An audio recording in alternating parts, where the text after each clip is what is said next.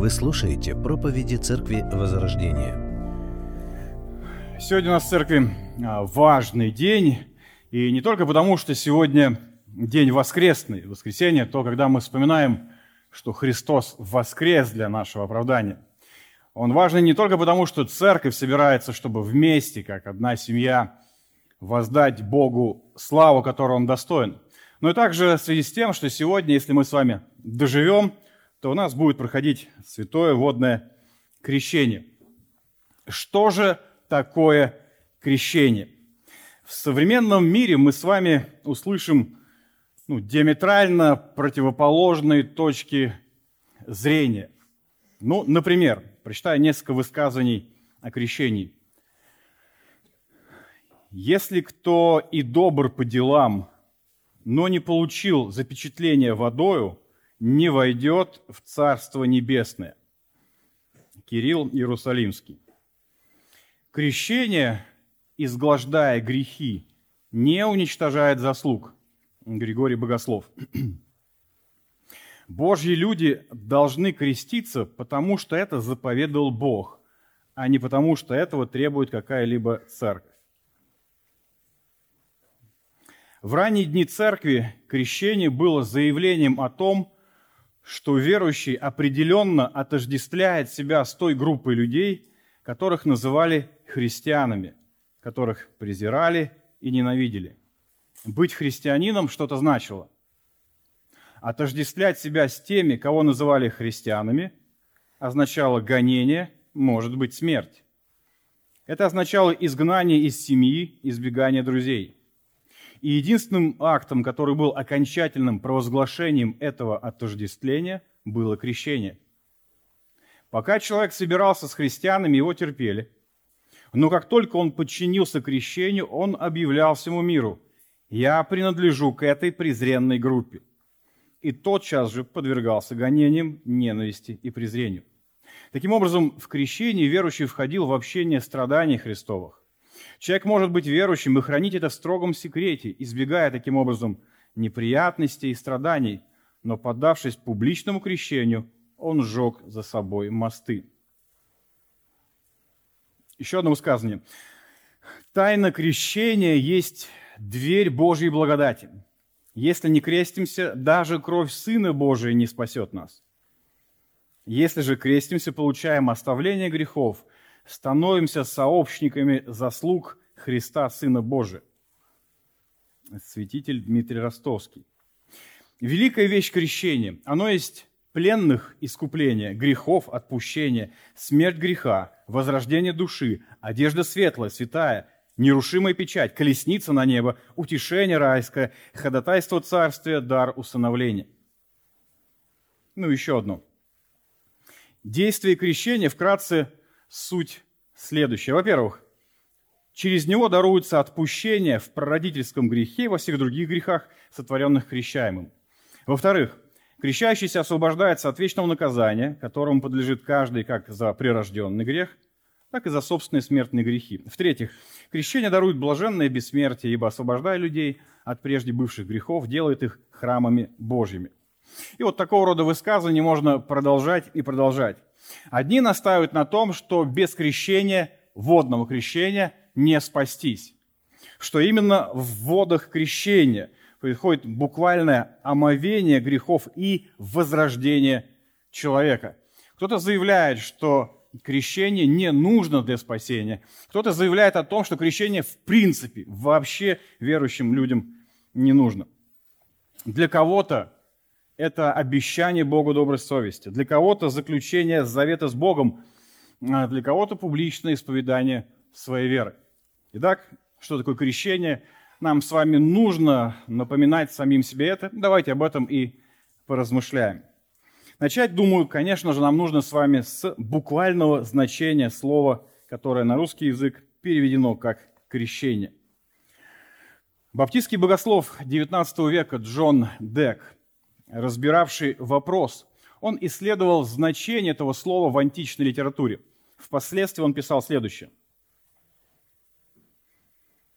После тщательного исследования всех примеров мы убеждаемся, что они полностью подтверждают, что греческий глагол, переведенное на русский язык как крещение, должен переводиться как погружать. Христос, давая свое поручение апостолам, наверняка использовал это слово в его обычном смысле. Великое поручение сформулировано языком ясного и простого повеления, и каждое слово в нем имеет свое обычное значение. Нам никто не давал права искать какие-то необычные значения, и мы обязаны воспринимать слова в соответствии с их обычным смыслом, если нет веских причин поступать иначе. Блаженный Августин, размышляя о практике крещения, писал следующее. Здесь все ясно, а именно, это древняя практика погружения. Итак, слово «крещение» в своем естественном, буквальном, самом простом значении означает погружение. Обычно, когда мы с вами слышим это слово в Священном Писании, слово «крещение», то автоматически мы делаем вывод, что речь идет о вводном христианском крещении. То есть мы читаем и сразу же соотносим, а, это подразумевает погружение в воду. Так ли это? Нет.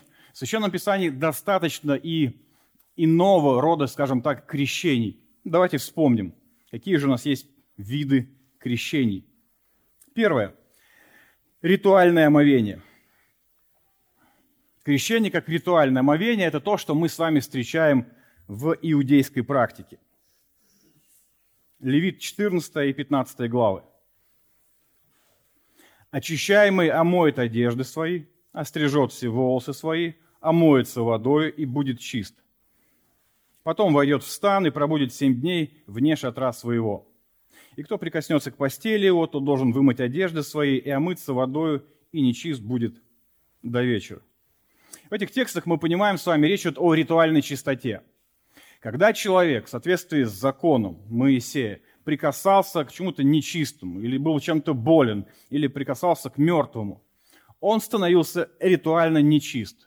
Это накладывало на него определенные ограничения. Он не мог быть в храме, в общении с Божьим народом, впоследствии в синагоге. Он не мог приносить жертвы. Он должен был совершить эти омовения, чтобы стать ритуально чистым и иметь возможность быть в храме и общаться с Божьим народом. Также и у священников было предписание заниматься этим самым омовением, чтобы иметь возможность приносить жертвы. Исход 40 глава. Когда они входили в скинию собрания и подходили к жертвеннику, тогда омывались, как повелел Господь Моисею. В энциклопедии Брагауза мы можем прочитать с вами следующее.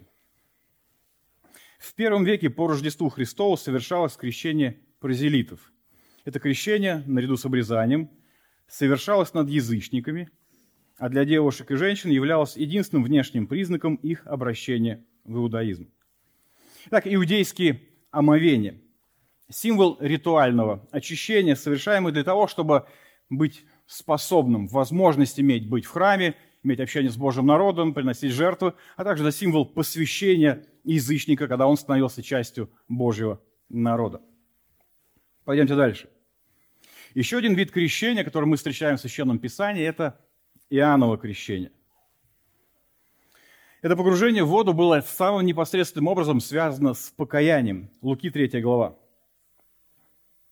И он проходил по всей окрестной стране Иорданской, проповедуя крещение покаяния для прощения грехов.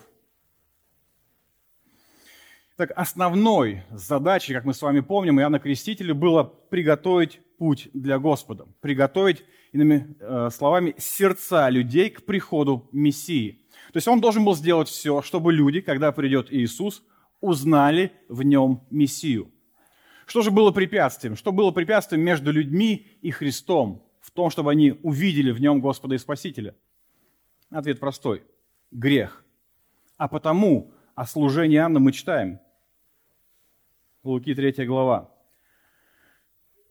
Как написано в книге слов пророка Исаи, который говорит, «Глаз вопиющего в пустыне, приготовьте путь Господу, прямыми сделайте стези Ему. Всякий дол да наполнится, всякая гора и холм да понизится, кривизны выпрямятся, и неровные пути сделаются гладкими, и узрит всякая плоть спасения Божье».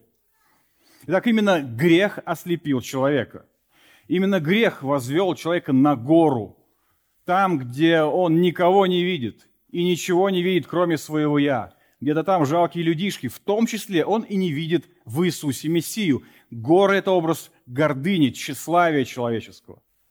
Именно грех не звел человека в яму, где он ничего не видит, кроме своей нечистоты. В том числе он не видит и во Христе Мессию. Это образ низменных грехов человека. Лукавство направляет человека то вправо, то влево, и также мешает ему увидеть во Христе Спасителя. Итак, основное направление служения на крестителя – это указать людям на их грех. Единственное препятствие между человеком и Христом в том, чтобы увидеть в нем Мессию, это грех человека. А отсюда и цель Иоанна – призывать людей к покаянию, обращать внимание людей на их духовную слепоту, обращать внимание их на то, что они нуждаются в прощении. С чем, как мы видим с вами, Иоанн с успехом и занимался. Как люди могли проявить свое покаяние? Через то, что они входили в воду. То есть сам факт того, что человек входил в воду, означал осознанием своей греховности, осознал покаяние, понимание, что он нуждается в прощении. Более того, мы помним с вами, что крещение в полном смысле слова иудеи совершали только над язычниками. Поэтому, когда иудеи приходили креститься, это был очень серьезным для них шагом, который показывал, что их не спасает, в их понимании, даже их национальная принадлежность. Итак, когда человек входил в воду, можно сказать, что он тем самым провозглашал, «Я нуждаюсь в очищении. Меня не может спасти моя национальная принадлежность. Я нуждаюсь в прощении грехов». Один из богословов XIX века писал, «Надо твердо помнить, что без покаяния ни одна душа не может спастись. Мы должны знать свои грехи, горевать о них, отказываться от них и ненавидеть их, иначе мы никогда не попадем на небеса. Хотя сама по себе ненависть к греху не заслуживает награды. Она не входит в цену нашего искупления. Спасение нам дается только по благодати. Но факт остается фактом. Спасенная душа – это раскаивающаяся душа. Спасительная вера во Христа и истинное покаяние перед Богом неразделимы. Это великая истина, о которой нельзя забывать. Пойдемте дальше. Следующее, что мы с вами встречаем, это крещение Духом Святым. Это то, что Господь обещал при своем земном служении, то, что исполнил в день Пятидесятницы. Деяние 1 глава. «И собрав их, он повелел им, не отлучайтесь из Иерусалима, но ждите обещанного от Отца, о чем вы слышали от меня, ибо Иоанн крестил водою, а вы через несколько дней после сего будете крещены Духом Святым». На основании первого послания к Коринфянам 12 главы мы узнаем с вами, что каждый возрожденный человек крещен Духом Святым. Ибо все мы одним Духом крестились в одно тело. Иудеи или эллины, рабы или свободные, все напоены одним Духом. Крещение Духом происходит в момент рождения свыше. Вследствие этого Дух Святой входит в нашу жизнь и соединяет нас с телом Христовым, с церковью. Это происходит один раз в жизни, в момент рождения свыше. И в этот момент мы отождествляемся со Христом. Вот что происходит, как Христос умер и воскрес. То же самое происходит и в нашей жизни. В момент обращения мы умираем для старой жизни и воскресаем для жизни новой. Римлянам 6 глава.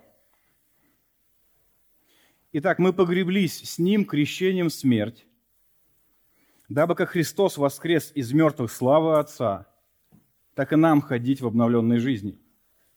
Ибо если мы соединены с Ним подобием смерти Его, то должны быть соединены и подобием воскресения. МакАртур пишет, невозможно быть христианином и не быть крещенным Христом, который крестит нас при помощи Святого Духа но невозможно и пережить более одного крещения Духом. Существует только одно крещение Духом, крещение Христа при помощи Духа. И это крещение получают все верующие, когда они рождаются заново. Этим крещением Сын помещает всех верующих в сферу личности Духа, в новую сферу, внутрь новых взаимоотношений с другими и в новый союз с Иисусом Христом. Итак, в Священном Писании с чем мы с вами встречаемся? Мы встречаемся, во-первых, с иудейскими омовениями, которые необходимы были для ритуальной чистоты и для присоединения язычника к Божьему народу. Иоанново крещение, как символ покаяния, крещение Духом Святым, как причина рождения свыше. Следующее, что мы с вами находим, это крещение огнем. О нем говорит Иоанн Креститель, Матфея, 3 глава. «Я крещу вас в воде в покаяние, но идущий за мною сильнее меня. Я недостоин понести обувь его. Он будет крестить вас Духом Святым и огнем. Лопата его в руке его, и он очистит гумно свое и соберет пшеницу свою в житницу, а солому сожжет огнем неугасимым. Из контекста становится совершенно ясно, что крещение огнем – это осуждение тех, кто не уверовал в Христа. О чем здесь говорит Иисус? Крещение Духом Святым – это когда собирают зерно, собирают пшеницу в гумно, то есть собрание избранных Божьих, верующих в Божье Царство. Крещение огнем – это когда собирается солома для сожжения, то есть неверующие люди для вечного осуждения. Крещение духом – это когда собирается избранные Божий в церковь. Крещение огнем – это когда собираются нечестивые для вечного осуждения. И вам наверняка приходилось слышать, когда на основании этого отрывка молятся о том, чтобы Господь крестил нас огнем. Но это неразумная молитва. Из контекста ясно видно, что это погружение в Божий гнев.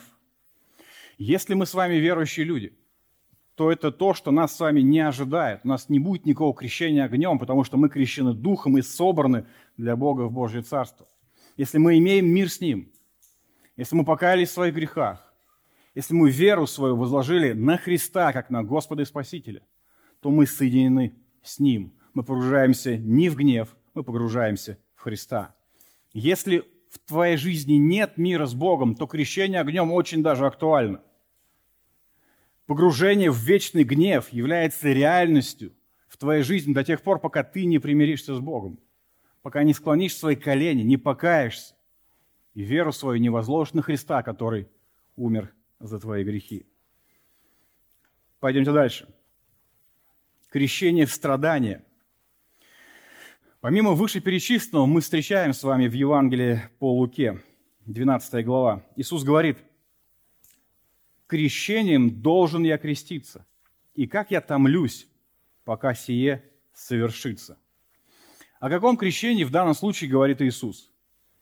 Мы знаем, что водное крещение у него уже было. В данном случае он говорит по всей очевидности, по всей видимости о тех страданиях, которые ему предстоят – еще впереди предательство, оставленность, унижение, смерть и самое главное, оставленность отцом. И когда он говорит о крещении, он говорит о том погружении в страдания, которые его еще ожидают. Следующий вид крещения, который мы видим, это крещение Христа. Крещение Христа, оно стоит особняком, его нельзя в полной мере отнести ни к крещению Иоаннову, ни к крещению христианскому – в чем же суть этого крещения? Мы понимаем с вами, суть в том, что это явление Христа миру. Это его начало публичного служения. И это его отождествление с нами, отождествление с людьми. Грех, который будет возложен на него впоследствии. Итак, о чем нам с вами говорят все эти тексты? О том, что слово «крещение» не имеет автоматического значения как водное крещение, как погружение в воду мы видим, что погружение может подразумеваться погружение в дух, или в страдание, или в вечный гнев. Это означает, что слово крещение, его смысл, значение мы можем понять только исходя из контекста, в котором это слово используется.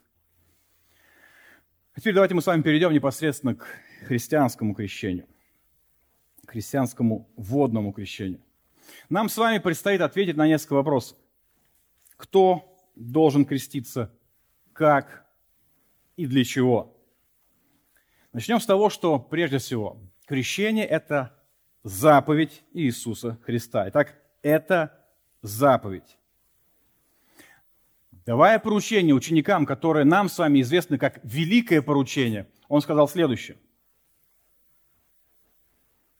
Итак, идите, научите все народы, крестя их во имя Отца и Сына и Святого Духа, уча их соблюдать все, что я повелел вам, и сея с вами во все дни до скончания века. Аминь.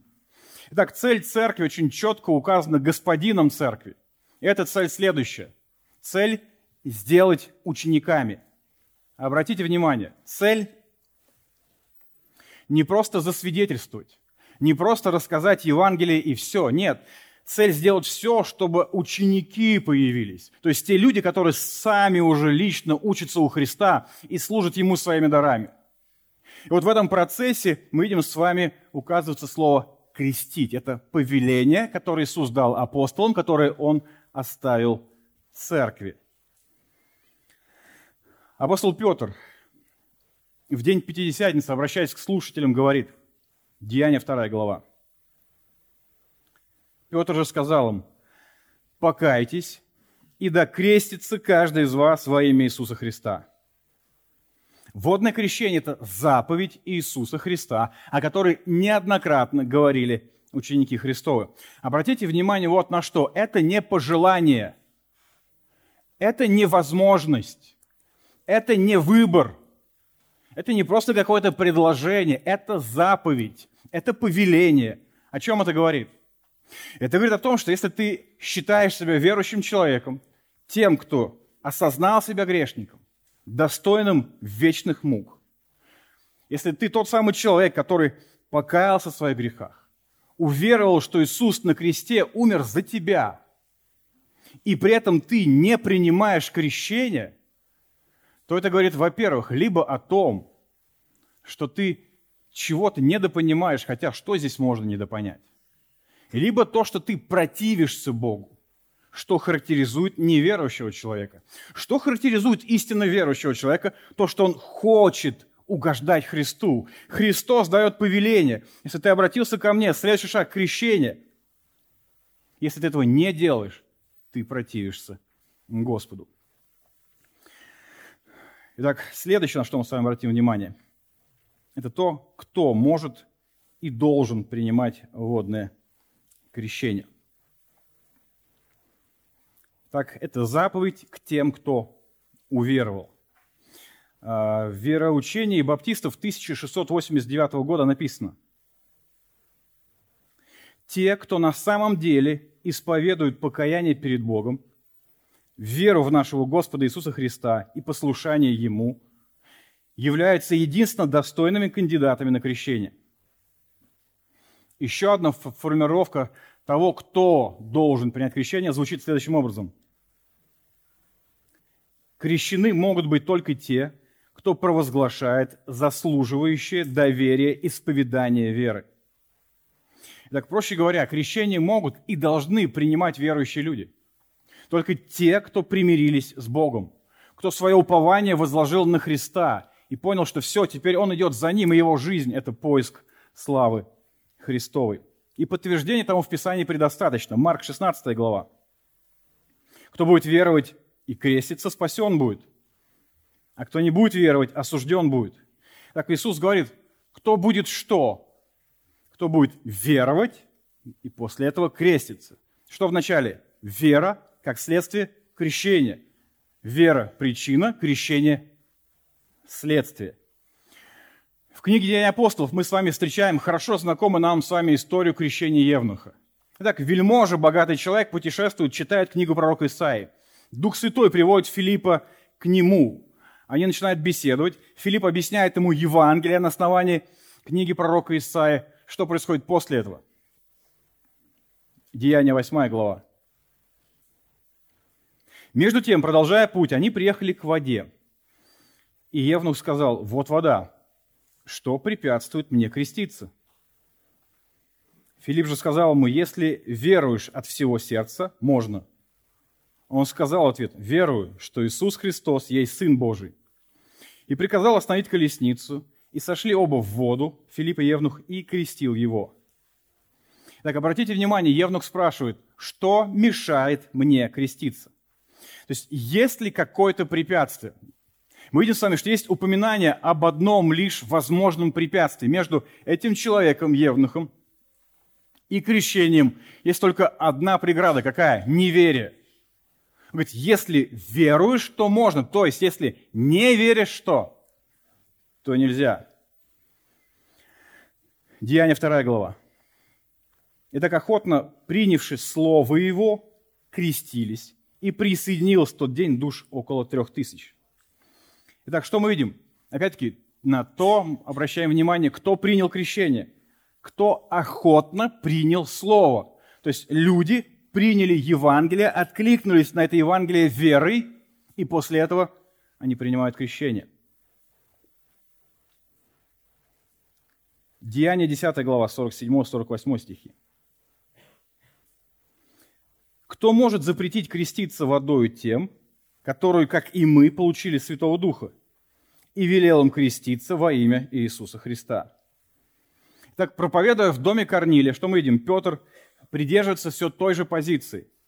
Крещение – это удел тех, кто обратился к Христу, тех, кто уверовал. Есть еще одна точка зрения относительно крещения. И она следующая, что крещение должны принимать а, в том числе и младенцы. Имеет эта точка зрения обоснование в Священном Писании? Нет, не имеет. И аргументы, которые выставляются, они в основе своей абсолютно несостоятельны. Основной упор здесь делается на то, что в Писании упоминается крещение всего дома, всех домашних. Ну, давайте посмотрим. Деяние 16.33. «И взяв их в тот час ночи, он омыл раны их и немедленно крестился сам и все домашние его». Сторонники детокрещения здесь говорят, ну вот, все же ясно написано. Есть дом, есть домашние, крестили всех, там по-любому были дети, значит, детей тоже крестили, значит, нам детей тоже нужно крестить. Но логика, прямо скажем, такая себе. Да, ее можно привести, можно утрировать, что там какие-нибудь домашние животные, скорее всего, тоже были, и их тоже это означает. Но на что нам стоит с вами обратить внимание? Чуть ранее мы читаем. «И проповедовали Слово Господне ему и всем бывшим в доме его». А после мы читаем 34 стих. «И, приведя их в дом свой, предложил трапезу и возрадовался со всем домом своим, что уверовал в Бога». Так, обратите внимание, проповедовал всем в доме. Эти все те, кто были в доме, услышали Евангелие, откликнулись на него верой, потом радовались своему обращению. Были ли там дети? Если там были дети, которые способны услышать Евангелие, понять Евангелие, откликнуться на него верой, а потом возрадоваться тому, что произошло в их жизни, то, безусловно, таких детей нужно крестить. Но мы видим тот же принцип. Вера, принятие Евангелия, потом крещение. Еще один текст, который используют сторонники где-то крещения, Деяние 16 глава. И одна женщина из города Феатир именем Лидия, торговавшая багряницу, чтущая Бога, слушала. И Господь отверз ее внимать тому, что говорил Павел. Когда же крестилась она и домашние ее, то просила нас, говоря, «Если вы признали меня верной Господу, то войдите в дом мой и живите у меня». И убедила нас. А, достаточно убедительно об этом отрывке а, пишет Джуит. Ничто в этом отрывке не говорит нам о том, что Лидия была замужней женщиной, имеющей грудных детей, потому что она путешествовала на расстояние примерно в 500 километров от своего родного города и могла свободно, как глава семьи, приглашать людей в свой дом. Поскольку Лука говорит о ее домашних, что они были крещены и ее настойчивости, с которой она принуждала апостолов жить в ее доме, поскольку нет никакого упоминания о ее муже, то самое правдоподобное предположение состоит в том, что у нее не было мужа. В любом случае, в ее доме должны были быть взрослые люди, прислуга, друзья, другие люди, которые последовали ее примеру и исповедовали свою веру вместе с ней, приняв крещение. Также сторонники идет крещения используют еще один текст 1 Коринфянам, 1 глава. Павел пишет, крестил я также Стефана в дом. Логика здесь все та же. Если он крестил дом, то в доме были дети. То есть э, у сторонников детокрещения нет варианта, чтобы в доме не было детей. Но если мы дочитаем до конца, то мы увидим следующее, 1 Коринфянам 16 глава. «И вот о чем прошу вас, братья. Вы знаете домашних Стефана. Они первыми в Ахае поверили Христу и отдали себя на служение святому народу Божьему. Я хочу, чтобы и вы отдали себя в подчинение таким людям, как они, и всякому, кто вместе с нами трудится, не покладая рук. Итак, дом Стефана и его семейство отдали себя на служение. И их апостол Павел сравнивает с теми, кто трудился, не покладая рук. Если эта характеристика относится к младенцам, к детям, которые могут услышать Евангелие, понять его, откликнуться, посвятить себя на служение Богу и трудиться, не покладая рук, ну, конечно, таких младенцев нужно крестить без всяких размышления. Итак, водное крещение – это заповедь, данная для тех, кто принял Евангелие, кто покаялся в грехах и верой, верой принял Иисуса Христа. Пойдемте дальше. Это заповедь, подразумевающая погружение. Итак, следующий вопрос – это то, как должно проходить крещение. Как мы с вами слышали, слово «крещение» означает «погружать». Отсюда и способ э, крещения именно погружением. И Священное Писание нам, в общем-то, об этом с вами прямо и говорит. Деяние 8 глава. «И приказал остановить колесницу, и сошли оба в воду, Филипп и Евнух, и крестил его, когда же они вышли из воды». Все та же история крещения Евнуха. Мы понимаем, что он путешествует по жаркой Палестине, и у него, безусловно, с собой была вода. Если бы Филиппу было достаточно окропить его, то что бы произошло? Он бы это сделал. Но мы видим, они дожидаются воды дальше. Они не просто подходят к воде, чтобы взять оттуда и окропить. Нет, они входят в воду, потому что выходят из воды, что показывает и на то, каким образом было совершено это крещение. Иногда говорят, что в Иерусалиме не было достаточно воды для того, чтобы крестить в один день три тысячи человек, как это было в день Пятидесятницы. Но и это не так.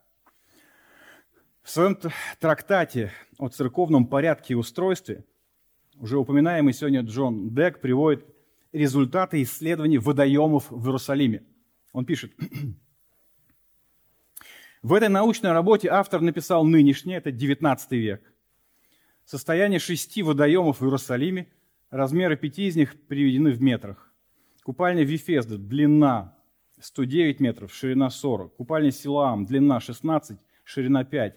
Старый или верхний пруд на дороге к полю Белилинчему, длина 96, ширина 60. Пруд Езекии, длина 73, ширина 42. Нижний пруд в Геоне, длина 180, ширина 80. Учитывая размеры этих водоемов, которые были там, Учитывая то, что крестило ну, человек 100 с учетом апостолов и учеников, которые были в горнице, мы понимаем с вами, что крещение трех тысяч человек не представляется, в принципе, никакой проблемой. Итак, обычная практика крещения – это погружение. Стоит, конечно, отметить, что вполне возможны какие-то исключения, но исключения исключительно лишь подтверждают правила – Следующий вопрос, который нам с вами важен, это спасает ли крещение? Является ли водное крещение необходимым для спасения? И наш ответ – нет. Итак, это заповедь освящения. Крещение – это часть освящения, то есть часть духовного роста христианина, но никак не его оправдание. Иными словами, крещение не спасает. И Священное Писание очень ясно говорит, что спасение по благодати через веру, и сие не отдел. Ефесянам 2 глава. «Ибо благодатью вы спасены через веру, и сие не от вас, Божий дар, не отдел, чтобы никто не хвалился». Титу 3 глава.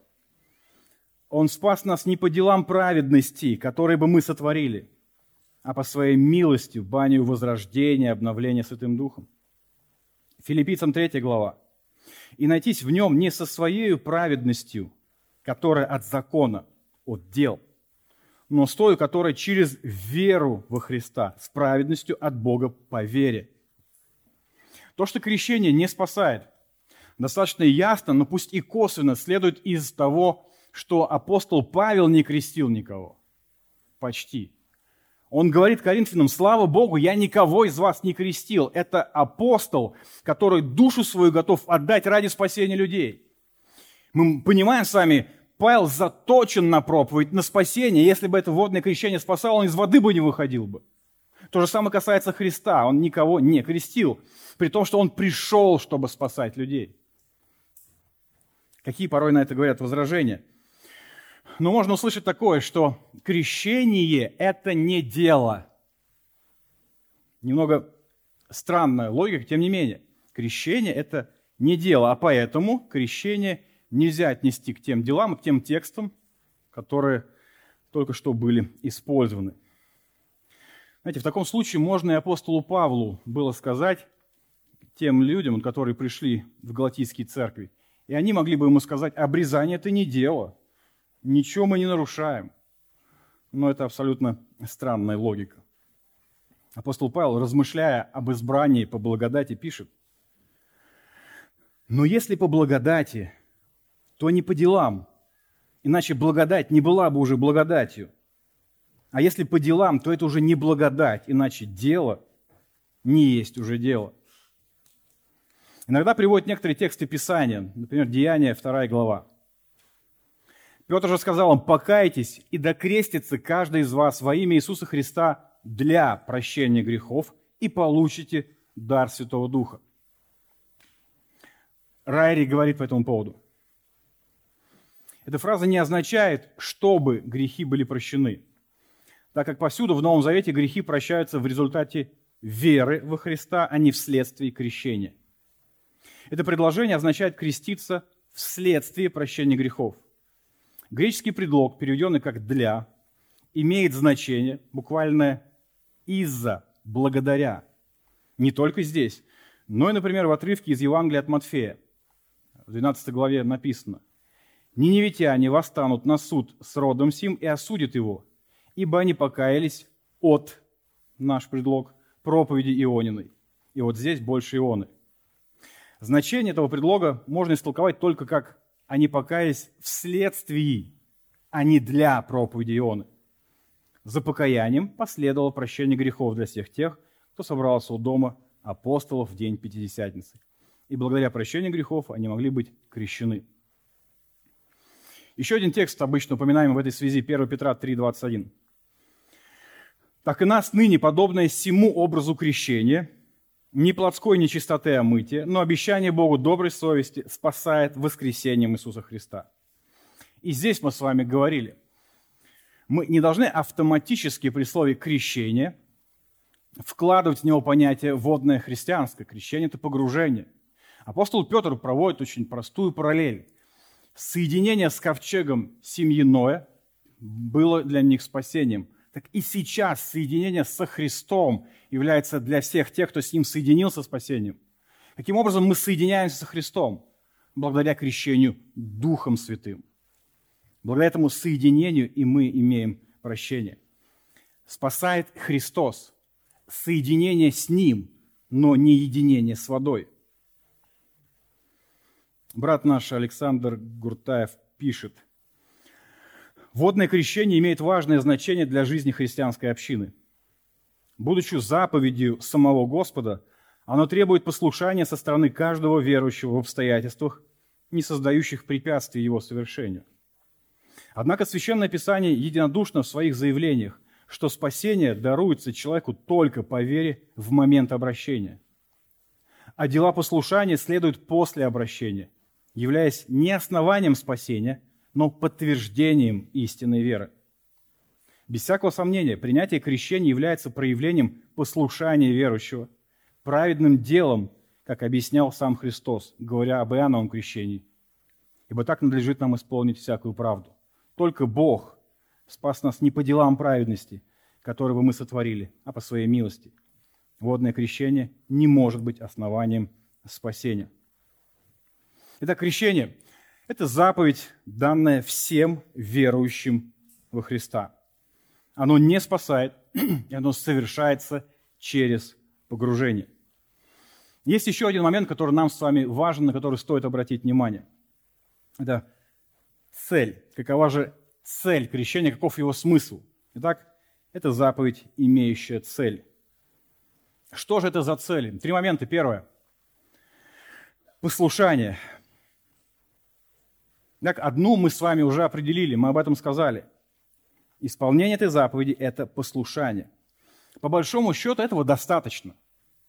То есть, в принципе, если Христос сказал каждому уверовавшему в Него, примирившемуся с Ним, тебе должен принять крещение, точка. Этого для спасенного, для возрожденной души уже достаточно, чтобы пойти и поступить так же.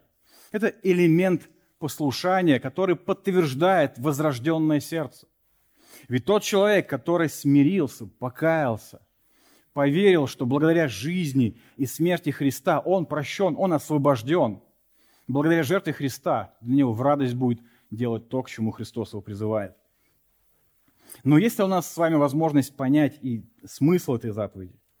Можем ли увидеть ее значение? Безусловно. Так как крещение совершается публично, так как крещение совершается после обращения человека, то мы можем увидеть с вами здесь момент свидетельства. Свидетельство того, что уже произошло в жизни человека. Так, второй момент – это исповедание. Римлянам 6 глава. «Неужели не знаете, что все мы, крестившиеся во Христа Иисуса, в смерть Его крестились? Итак, мы погреблись с Ним крещением в смерть, дабы, как Христос воскрес из мертвых славы Отца, так и нам ходить в обновленной жизни». Водное крещение показывает то, что произошло в момент крещения Духом. Видимым образом показывает невидимое. Как в момент обращения мы соединились со Христом, умерли для старой жизни под законом, который неминуемо приводил нас к смерти, потому что невозможно исполнить закон. И мы воскресли со Христом, чтобы принадлежать уже Ему. То же самое происходит в крещении. Видимым образом это показывается, когда человек погружается в воду. Это образ того, что он умер для старой жизни. Когда он поднимается из нее, это показывает то, что он теперь живет и принадлежит Господу. Помимо этого, Крещение провозглашает прощение грехов. Деяние 22 глава. Так зачем медлить? Встань, крестись, а мы грехи свои, призвав его имя. Эти слова Анания сказал Савлу. Из них явствует что? Что когда мы призываем имя Божие, мы получаем прощение грехов. То есть, когда мы покаялись в грехах, вероупование возложили на Христа, мы получаем прощение благодаря Его крестной смерти – то же самое мы видим с вами и в крещении. Образ омовения, очищения, что я теперь чист перед Богом благодаря Христу. И третий момент – принадлежность. Эту символику мы также можем подчеркнуть из слов Павла, 1 Коринфянам, 1 глава. «Слава Богу, я никого из вас не крестил, только Криспа да Гая, так что никто не может сказать, что вас крестили во имя меня. Крещение во имя кого-то, по словам апостола, подразумевает принадлежность кому-то. Крещение во имя Христа подразумевает принадлежность Христу. То есть крещаемый тем самым исповедует всем вокруг. Я Его. И теперь моя жизнь на земле – это жизнь ради его славы. Итак, крещение – это заповедь, а значит, это то, что проявляет послушание, показывает послушание человека. Далее это исповедание. Исповедание единства со Христом, того, что человек умер со Христом, воскрес с Ним, то, что он омыт, очищен. И это также свидетельство, исповедание того, что он теперь принадлежит Христу, его жизнь сокрыта во Христе. Он живет им, и он живет для его славы. И вот здесь вопрос. Так ли это в нашей жизни? Так ли это в жизни тех, кто собирается сегодня принимать крещение? Действительно ли вы понимаете, что вы соединились со Христом и живете ради Него? Так ли это для тех, кто здесь находится и уже принял крещение? Действительно ли твоя жизнь, она свидетельствует об этом единении со Христом? Единении в своей мотивации, в своих целях, поступках и делах. И в заключение приведу слова Чарльза Сперджина. Он сказал однажды, в чем же заключается крещение согласно Библии? Какую связь это крещение имеет с верой? Крещение есть исповедание веры. Человек был воином Христа, но теперь в крещении он надевает мундир. Человек веровал в Христа, но его вера пребывала между ним, между Богом и его душой. А в крещении он говорит крестителю, я верую в Иисуса Христа. Он говорит церкви, я присоединяюсь к вашей общине. Он говорит зрителю, делайте, что хотите, а я хочу служить Господу. Крещение – это открытое признание своей веры. Аминь. Давайте помолимся. Очень Небесный, мы благодарим Тебя за Твое Слово. Мы благодарим Тебя, что мы живем в то время, когда Писание доступно, когда мы можем его читать, размышлять. Слава Тебе. Мы благодарим Тебя, что Ты в своем слове четко прописал, что и как нам делать. Мы благодарим Тебя за спасение, которое Ты даровал. Мы благодарим Тебя за эту привилегию являть окружающему миру то, что мы Твои. Господь, я прошу благослови. Благослови тех, кто уже искренне обратился к Тебе, но не принимает крещение. Я молюсь, чтобы Ты дал понимание, что это вопрос послушания Тебе. Я прошу благословить тех, кто собирается принимать крещение даруй осознание того, что будет происходить. Я прошу благословить всех, кто уже принял крещение. Благослови в практической жизни ходить и являть это единство. Помоги нам понимать, что крещение – это не заключение с Богом, с тобой, наш Бог, завета. Завет мы вошли и заключили с тобой через веру тобой подаренную. И слава тебе за это. Помоги нам понимать, что это не то, что нас спасает – это то, что ведет нас по пути освящения. Это то, что помогает нам в том числе свидетельствовать о Тебе, о Твоем величии, о том, что Ты наш Господь и Ты наш Спаситель. Благослови нас. Мы нуждаемся в Твоей мудрости, в Твоем руководстве. Бог наш. Аминь.